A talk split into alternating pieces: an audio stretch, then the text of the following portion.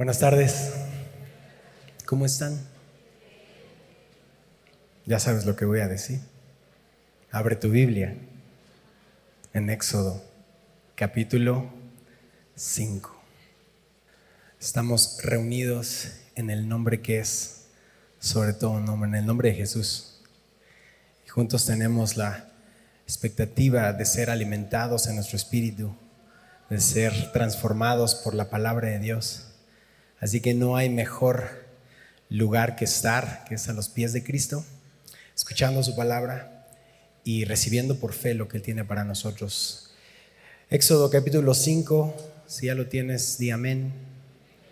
Si todavía no llegas, es el segundo libro en tu Biblia. Di gloria a Dios. Y si lo vas a leer en pantalla, di Yeah.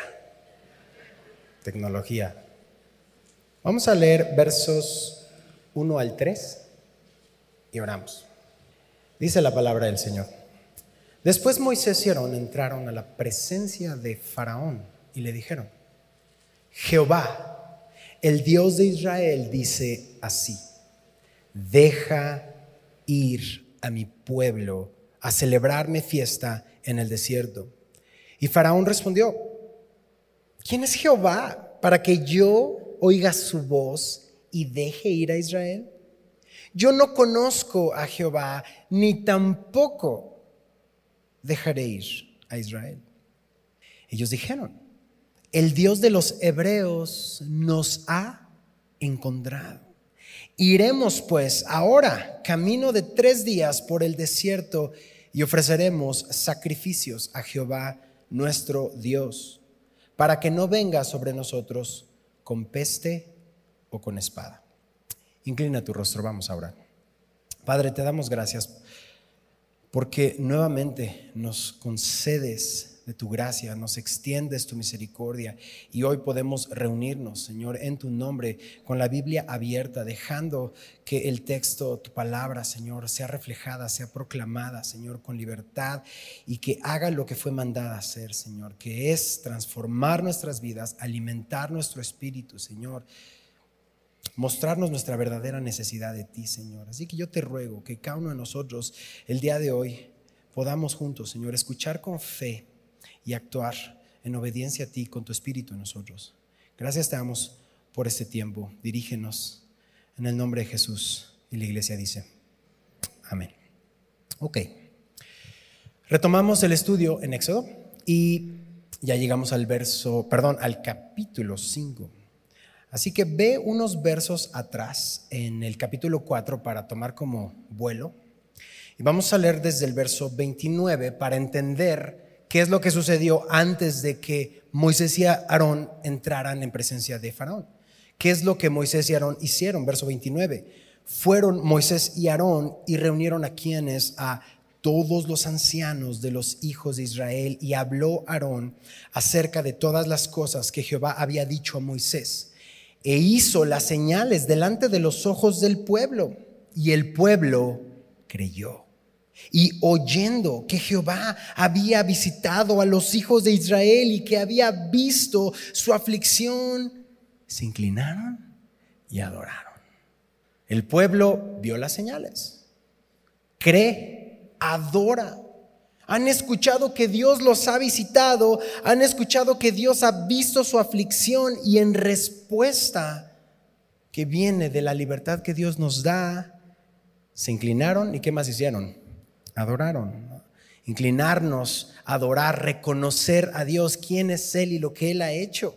Algo que les está llenando de esperanza, pero, oh, espera un momento, todavía no han ido con Faraón. Imagina esta escena, porque Moisés y Aarón van a requerir muchísima obediencia, van a entrar con uno de los reyes más poderosos de la antigüedad, lo has visto en eh, películas y libros acerca de esta majestuosidad de, esto, de este reino, pero van a llevar un mensaje. Y prácticamente si ese mensaje, si el reino acata ese mensaje, es una declaración de guerra. Ese es el momento que estamos en los primeros versos. Así que para los que están tomando nota, ¿listos? Vamos a enfocarnos en tres preguntas. Vamos a bosquejar capítulo 5 de Éxodo en tres partes. Versos 1 al 3. ¿Quién es Jehová? para que le obedezca. Esa es la pregunta. Número dos, versos 4 hasta el 21. ¿Por qué hacéis parar al pueblo de su trabajo? Esa es la segunda pregunta. ¿Por qué hacen al pueblo parar de su trabajo? Y número 3, versos 22 y 23. ¿Para qué me enviaste? ¿Para qué me enviaste? Verso 1, comenzamos. Después que ya hablaron con el pueblo, hablaron con los ancianos, adoraron al Señor, Moisés y Aarón entraron a la presencia de Faraón y le dijeron, Jehová, el Dios de Israel, dice así, le conmigo, deja ir a mi pueblo. Hasta ahí. Dios está pidiendo esto y vemos varios elementos, vemos mensajeros. ¿Quiénes son los mensajeros? Moisés y Aarón son embajadores de Dios. Los mensajeros llevan un mensaje. Y este mensaje es de parte de Jehová, Dios de Israel. ¿Qué dice este mensaje? El mensaje dice, Shalach am Shagag. Deja ir a mi pueblo. Para los que hablan hebreo, denme chance, soy de Tizapán de Zaragoza. Faraón, rey de Egipto, deja ir a mi pueblo a celebrarme fiesta en el desierto. ¿Habrá sido una audiencia privada solamente Faraón con un par de siervos? No sabemos. ¿Habrá sido esta corte con mucha gente burlándose de verlos? No sabemos. Pero Faraón sí tiene una respuesta doble, que es básicamente la respuesta universal de todos los hombres y mujeres que están en rebeldía contra Dios, todos los faraones y faraonas de este mundo. ¿Quieren ver cuál es? Faraón respondió, verso 2. ¿quién es Jehová? Para que yo oiga su voz y deje ir a Israel. Ay, Faraón, si supieras quién es Jehová, escucharías su voz y obedecerías. Y su segunda respuesta es, yo no conozco a Jehová, ni tampoco dejaré ir a Israel. Ay, Faraón, si conocieras al Señor, te entregarías tú mismo a Él. ¿Quién es tu Dios? Dice Faraón, para que yo lo escuche, para que escuche su palabra. ¿Quién es tu Dios? Para que lea su Biblia y le obedezca. Yo no conozco a tu Dios y tampoco voy a obedecerle. Porque aquí hay un rey y como diría Chente, sigo siendo, ya te lo sabes. Es una respuesta acorde, porque los egipcios consideraban al faraón como un Dios. Él mismo se consideraba como deidad, como Dios. Cualquier parecido con la realidad no es coincidencia. Porque su Dios tendría que obedecer a otro Dios que no conocían. Hey, y aparte me llama la atención esto. ¿Por qué le dices mi pueblo? No es tu pueblo. Faraón dice, ellos son mis hombres ahora. Lo saqué de una película lo que le dijo Raúl a Elliot, pero esa es otra historia. Esta es una prueba para Faraón.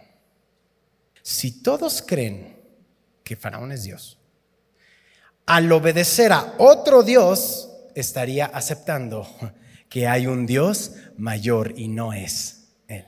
Así que Faraón no está listo para aceptar eso y vamos a observar esta negativa constante de Faraón a la palabra de Dios. Y para que Faraón negara la palabra de Dios, si estás tomando nota, necesita dos ingredientes en la mezcla. Número uno, necesita soberbia, orgullo.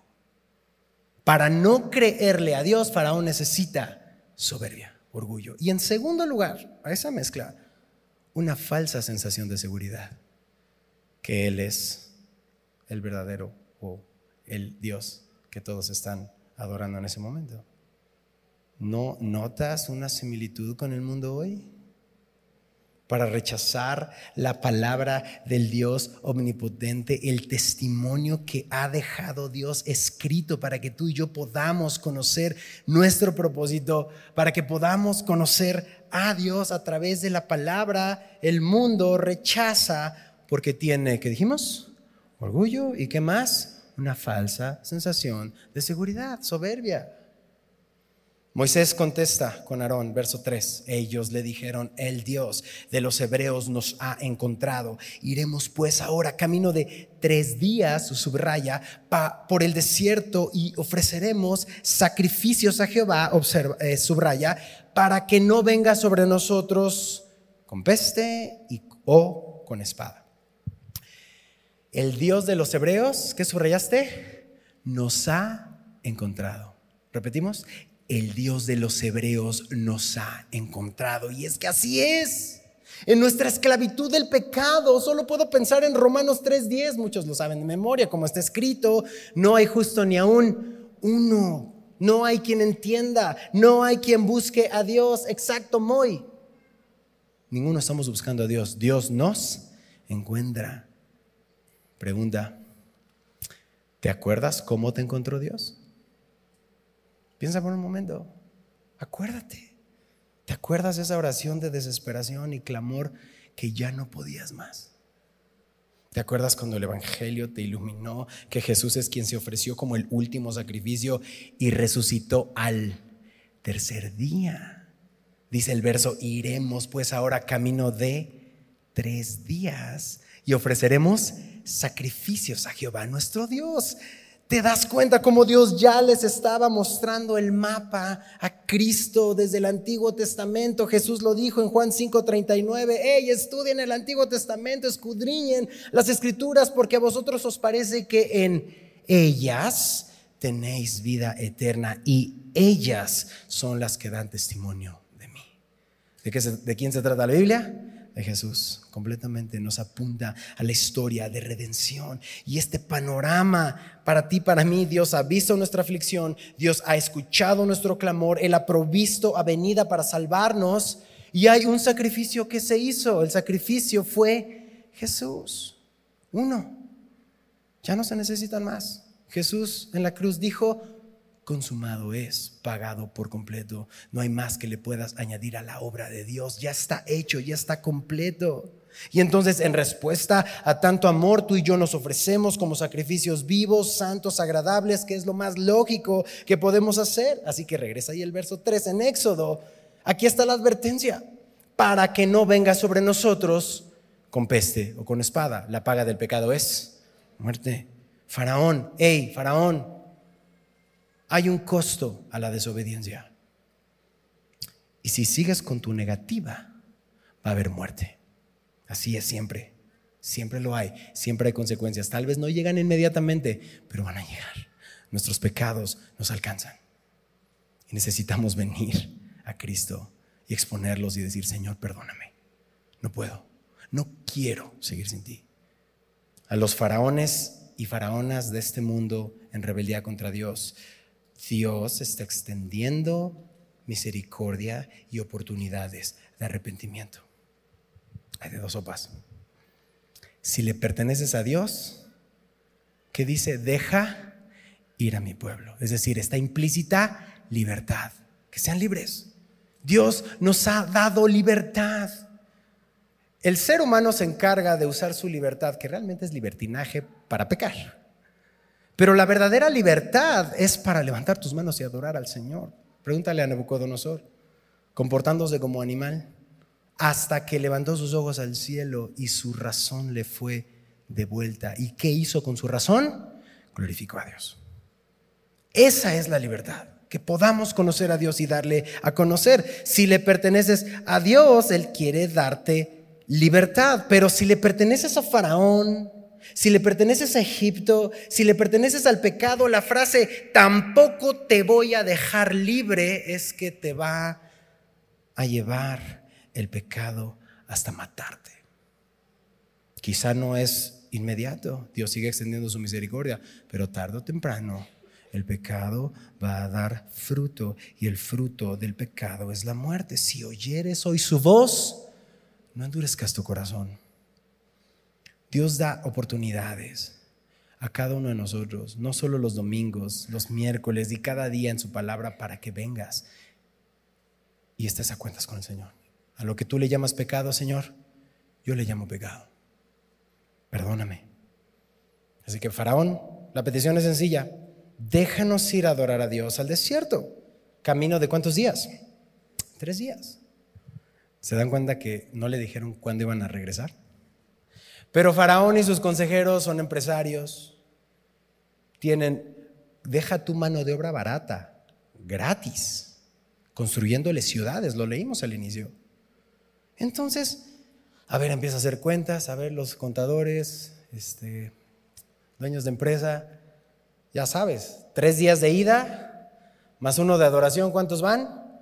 Cuatro. Más tres de regreso, ya es semana pagada de vacaciones. ¿Por un millón de trabajadores? No, mi chavo, no sale. Somos gobierno austero.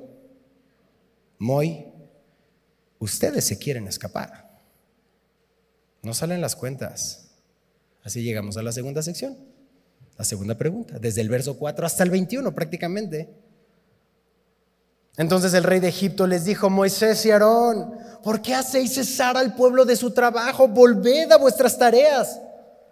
Dijo también Faraón, he aquí el pueblo de la tierra ahora es mucho y vosotros les hacéis cesar de sus tareas. Hasta el día de hoy las grandes economías del mundo son beneficiadas de la mano de obra barata. Aquí los israelitas, que ellos fueran esclavos y en palabras de Faraón fuera mucho pueblo, muchos esclavos, pues no los van a dejar ir tan fácil. Los están explotando todo el tiempo, no les importa el bienestar. Los primeros capítulos en Éxodo, cuando comenzamos hace apenas unas semanas, vimos cómo están buscando exterminarlos. No pudieron, ahora entonces, pues vamos a buscar la manera de controlarlos y explotarlos. Bueno, Faraón no lo sabe. Y tal vez hoy tú te sientes como el pueblo de Israel que ves el panorama y dices, de esta nunca voy a salir. No alcanza. Dice las cuentas tres veces, no salgo. Bueno, Faraón no lo sabe, pero Dios está trabajando su plan perfecto. Él está haciendo una obra. Dios va a liberar a su pueblo. Dios te va a hacer libre. Y Faraón no va a poder hacer nada al respecto. Pero antes de esa nota de victoria, Faraón quiere desanimar a un pueblo que ha puesto su esperanza en Dios. ¿Escuchaste bien? Cuando pones tu esperanza en Dios, va a venir opresión. Espérala. Va a venir porque es una libertad verdadera. Faraón quiere confundir y explotar al pueblo. Ah, con que Dios te encontró le entregaste tu vida al Señor. Ay, ternurita. Qué bonito. Me da mucho gusto. Que estás dejando tu pasada manera de vivir. Ay, en serio. Viene el contraataque. Y prepárate, porque tienes un Dios bueno y fuerte y poderoso, pero no va a ser sino una batalla. Verso 6. Y mandó Faraón aquel mismo día a los cuadrilleros del pueblo que lo tenían a su cargo y a sus capataces, diciendo, de aquí en adelante no daréis paja al pueblo para hacer ladrillo, como hasta ahora. Vayan ellos, recojan por sí mismos la paja y les impondréis la misma tarea de ladrillo que hacían antes y no les disminuiréis nada, porque están ociosos. Por eso levantan la voz diciendo, casi me puedo imaginar el tono burlón, vamos y ofrezcamos sacrificios a nuestro Dios. Vamos a semilla a escuchar la palabra verso a verso. Uy, qué cristianito. Agrávese la servidumbre sobre ellos para que se ocupen de ella y no atiendan a palabras que dice el texto, mentirosas. No levantes tu mano, pero ¿cuántas veces te han dicho, hey, te están lavando el cerebro? Es control mental.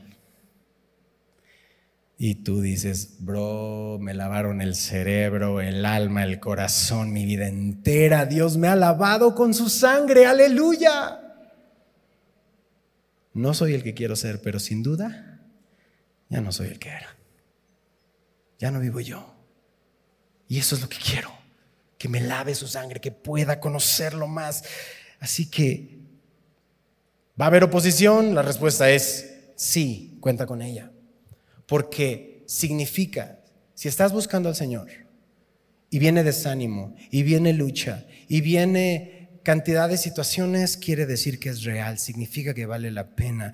Las últimas semanas he hablado con varios de ustedes y me dicen, Benji, soy el único cristiano en mi casa, es tan difícil, soy el único cristiano en mi trabajo, en la oficina, deberías de ver, en mi escuela. Bueno, si es tu caso, Quiero recordarte Hechos capítulo 5, cuando Pedro y Juan son perseguidos y dice el verso 41 que cuando les dicen, hey, deja de hablar de Jesús, ellos salen de la presencia del concilio gozosos de haber sido tenidos por dignos de padecer afrenta por causa del nombre.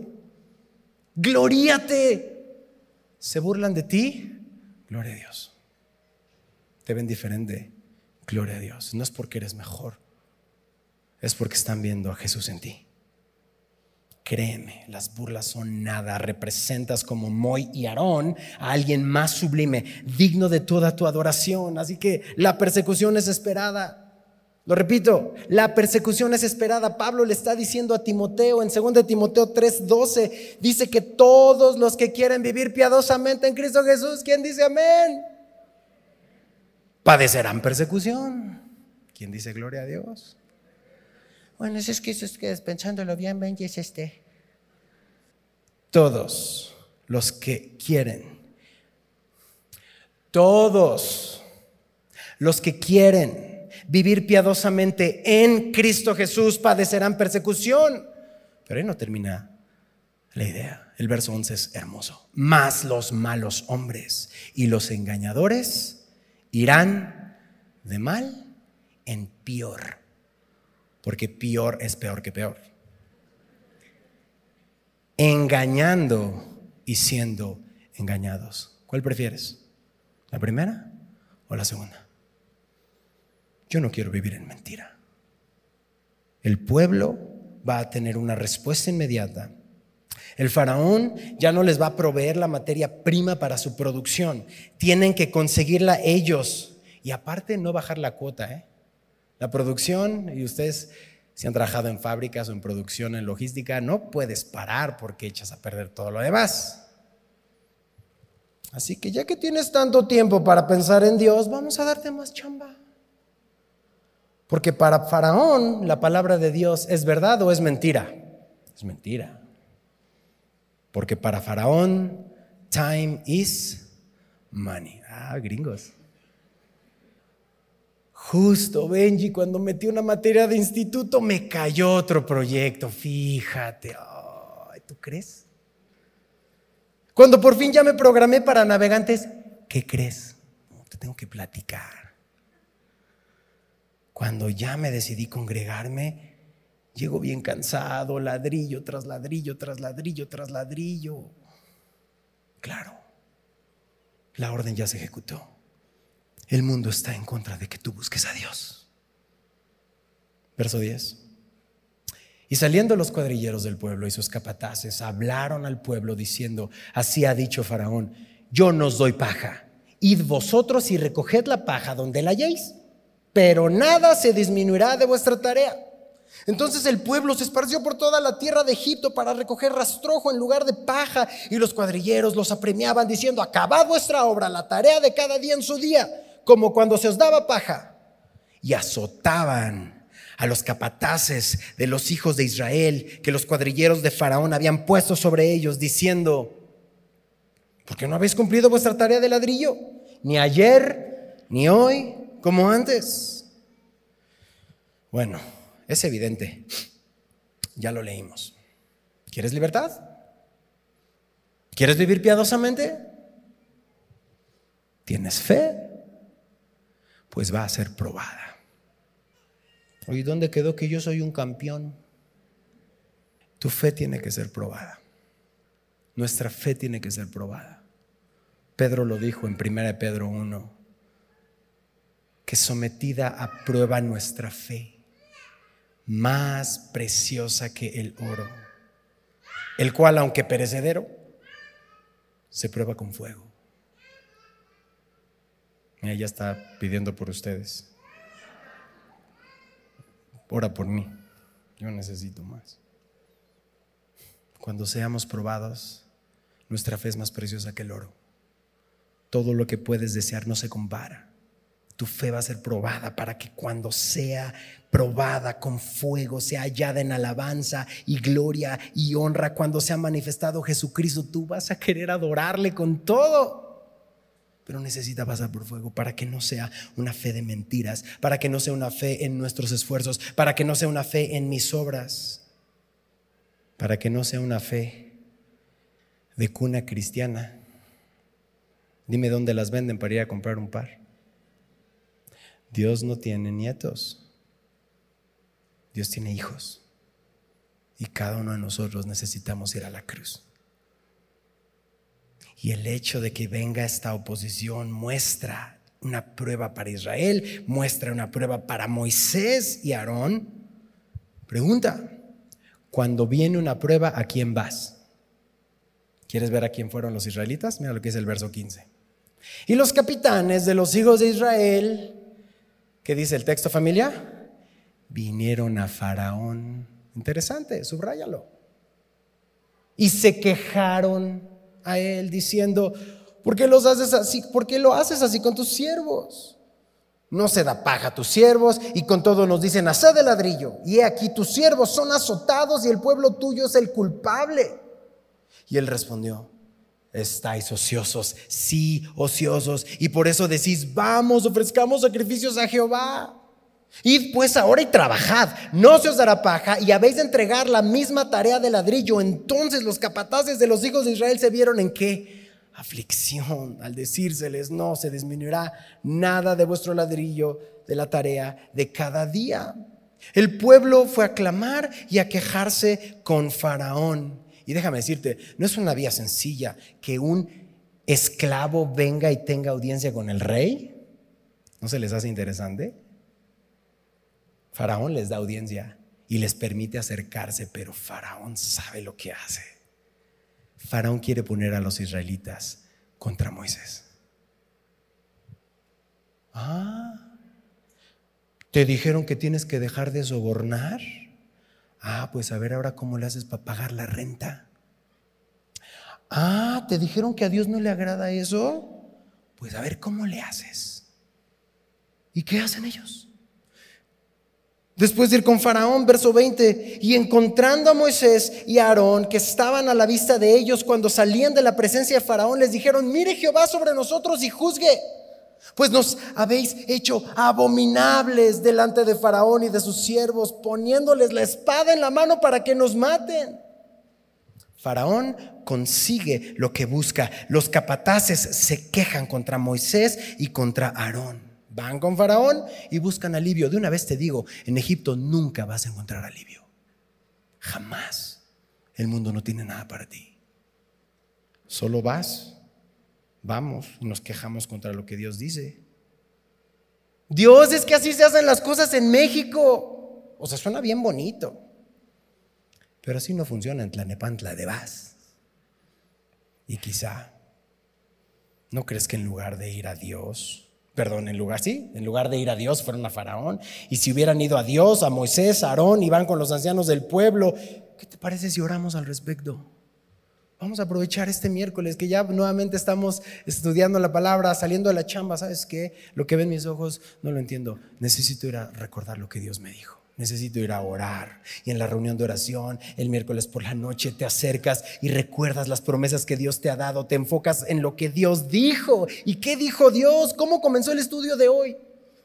Viste las señales con tus ojos y creíste. Oíste que Jehová te había visitado. Oíste que Jehová había visto tu aflicción. Te inclinaste y ¿qué más hiciste? Adoraste a Dios. No comenzamos así hoy. Pero se nos olvida bien rápido. Por eso todos los días tú y yo necesitamos ir a su palabra, porque lo que vemos fácilmente nos distrae. Así como comenzamos Marcos, comenzamos Salmos los miércoles y el Salmo 73 hace esta clase de pregunta que todos hemos hecho, ¿por qué a las personas buenas les pasan cosas malas? Ay, y le va bien y todo le sale súper bien y está, mira todo y pecan, son unos pecadores. Y yo que soy bueno mira cómo me va. ¿Sabes? Esto de que a las personas buenas le pasan cosas malas solo pasó una vez en este mundo, en la cruz del Calvario. Jesús el justo es el único. Y Él se entregó, no le pasó. Más bien, porque a nosotros, siendo malos, Dios nos ha concedido creer. Porque a nosotros, siendo malos, hemos visto señales de su amor. Porque nosotros, siendo malos, hemos visto que nos ha visitado nuestro dolor. Porque nosotros, siendo malos, hoy sabemos que Él ve nuestra aflicción. ¿Por qué? Porque Dios quiso. Eso es gracia. Y en respuesta, ¿qué hiciste? Él te libró en la cruz del Calvario. Su obra fue terminada en la cruz y en respuesta te inclinaste y adoraste a Dios. Lo triste de lo que estamos leyendo o estamos a punto de leer es que no va a ser la última vez que el pueblo se va a ir a quejar contra Moisés. Al contrario, este va a ser el inicio de una vida quejumbrosa, de una vida no agradecida, de poner los ojos en lo temporal. Ah, ya ves, Dios, tienes tus favoritos, a mí no me amas, ¿y por qué? Y pones esto y me das estos deseos. Y todo el tiempo es ir en contra de la palabra de Dios, todo el tiempo. No hay agradecimiento, solo queja. Y si tan solo hubieran puesto sus ojos en Dios, en lo que Él había prometido, los siguientes 40 años para esa generación habría sido muy diferente. Pero prefirieron quejarse de la voluntad de Dios, criticar a los líderes que había levantado para liberarlos. Israel, ¿qué significa Israel? Gobernado por Dios. ¿Qué vas a decidir? Ellos piensan que es culpa de Moisés. Es culpa de Aarón, pero ellos son los mensajeros. Y saben algo, aún los hijos de Israel piensan que Dios está de su lado, pero dicen, no, si viene más opresión, no es de Dios. Mira lo que dice, mire Jehová sobre nosotros y juzgue, pues nos habéis hecho abominables delante de Faraón. Ay, Israel, vete acostumbrando. Ya eras abominable a Faraón, ya te odiaba, ya te quería matar. Mientras eras obediente al pecado, todo está en orden. Pero en el momento que dices a tu carne, no, ahí comienza. Ah, no. Ya te odiaba, ya te detestaba. Desde hace tiempo te quería matar. No tenías persecución porque eras esclavo. Te tenían encerrado, muerto en tus delitos y pecados. A lo largo de la historia, el enemigo ha querido destruir al pueblo de Israel. Y sabes algo, ese odio se extiende a todos aquellos que quieren vivir piadosamente. Por eso es el enemigo en nuestras almas, nos odia. Tenemos enemigos, lo vemos en la Biblia. El mundo, el sistema que está en rebeldía contra Dios. Satanás, que ya está vencido te viste al espejo en la mañana, tu carne. Y Dios ha provisto las armas para ganar en cada una de las batallas que tenemos. Porque Israel, ¿te acuerdas que significa gobernado por Dios? ¿Sabes por qué estás así? Porque pides y no recibes, porque pides mal para gastar en tus deleites. Santiago 4. Oh, almas adúlteras, ¿no sabéis que la amistad con el mundo es enemistad contra Dios? Cualquiera, cualquiera, pues, que quiera ser amigo del mundo, ¿qué dice el texto? Se constituye enemigo de Dios. Decide hoy. ¿O pensáis que la escritura dice en vano, el espíritu que Él ha hecho morar en nosotros nos anhela celosamente? Empezamos en la gracia, gloria a Dios, se trata de ti, pero de repente volvemos, dejamos de estar en la palabra y otra vez nos queremos apoyar en nuestra propia prudencia. Estamos en el mundo, pero no somos del mundo. Y lo digo a los más jóvenes, pero los que ya no nos peinamos, también lo hemos visto. El mundo no tiene nada que ofrecerte. Nada. Es puro comercial, es marketing. No hay nada que llene tu corazón que este mundo te pueda dar. Eso que estás persiguiendo, que todos hacen y todos parece que disfrutan, si es pecado solo va a traer muerte. Eso de perseguir el viento. Israel, Israel, gobernado por Dios hasta que no entres en el santuario y veas cuánto costó haber perdonado a un pecador como tú y como yo, cuando entremos en el santuario y nos demos cuenta el costo, no vamos a decir como Asaf, o vamos a decir como Asaf en el verso 25 de Salmo 73, ¿a quién tengo yo en los cielos sino a ti? Y fuera de ti, nada de eso en la tierra. ¿Qué le haces a un muerto? Pues nada, está muerto. Así nos deberían de ver. No hay nada que le pueda lanzar. Su vida es Cristo. Su vida es Cristo. No quiere nada de lo que le ofrezco. Su vida es Cristo. Lo tiene todo. Ya está lleno. Ya está satisfecho. No necesita nada más. Buscad primeramente el reino de Dios y su justicia y todo lo demás te sigue. Pero esa generación va a permanecer en su mayoría en necedad. Van a salir del barrio, pero el barrio no va a salir de ellos. Creo que ese es Soberbios 7.3 por ahí. Pero también hay un ejemplo para seguir. Y así terminamos nuestra última sección hoy. Verso 22. Así como el pueblo de Israel, los capataces, fueron a Faraón, se quejaron contra Faraón, no les dio nada. Y después se terminaron quejando contra Moisés y contra Aarón. Bueno, el que recibe la queja, Moisés, va a hacer algo distinto. Verso 22. Lean conmigo la primera parte, familia. Entonces Moisés se volvió a Jehová. Otra vez. Entonces Moisés se volvió a Jehová. Qué gran diferencia. ¿Trae un problema? Sí, enorme. No se está cumpliendo la libertad. Ya se les pusieron en contra, los mismos que iba a liberar. Él mismo empieza a cuestionar su propia función ahí y dijo, Señor, ¿por qué afliges este pueblo? ¿Para qué me enviaste? Porque desde que yo vine a Faraón para hablar en tu nombre, ha afligido a este pueblo. ¿Y cómo termina el capítulo? Y tú no has librado a tu pueblo. Wow. Qué gran diferencia ante la prueba. Los capataces vienen a Faraón, ante la prueba, Moisés se volvió a Jehová. Moisés le trajo su problema a Dios. Moisés le trajo sus dudas a Dios. Tráele tus dudas a Dios. Tráele tus quejas a Dios. Tráele tu pecado a Dios. Ey, no se asusta. Él ya sabe que te comiste los chetos, así tienes todos tus dedos llenos de queso. Señor, ¿no? Ya sabe. ¿Qué hiciste, Benji? mis chetos estaban bien ricos. Me lavas